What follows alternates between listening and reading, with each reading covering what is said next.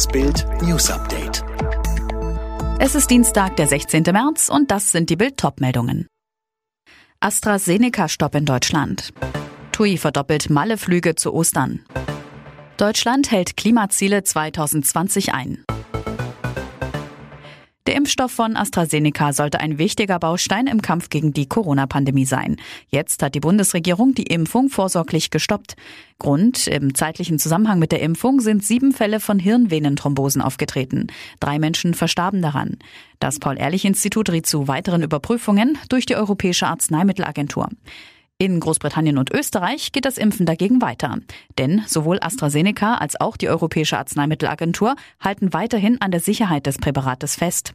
Bild erklärt, was Sie jetzt über den Impfstoff wissen müssen und wie hoch die Gefahr durch die mögliche Nebenwirkung wirklich ist. Auf Bild.de.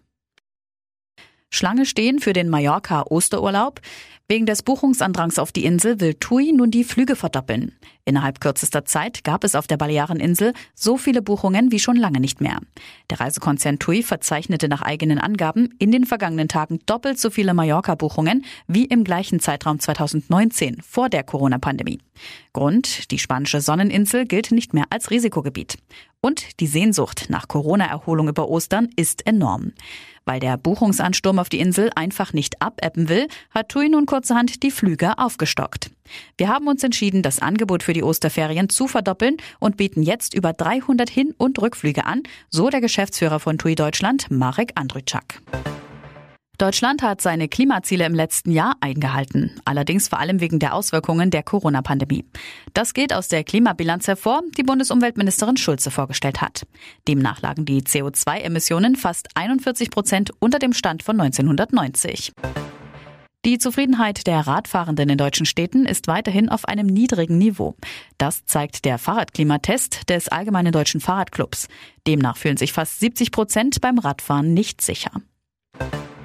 Die Elbvertiefung ist fertig. Nach Jahren der Planung und mehreren Rechtsstreit ist nun auch die Fahrrinne zwischen der Nordsee und Hamburg tiefer und breiter. Voraussichtlich ab Mai können damit nun auch deutlich größere Schiffe die Elbe passieren. Nach rund einem Monat hat der britische Prinz Philipp das Krankenhaus verlassen. Der 99-jährige Mann der Queen war bereits Mitte Februar in die Klinik gekommen.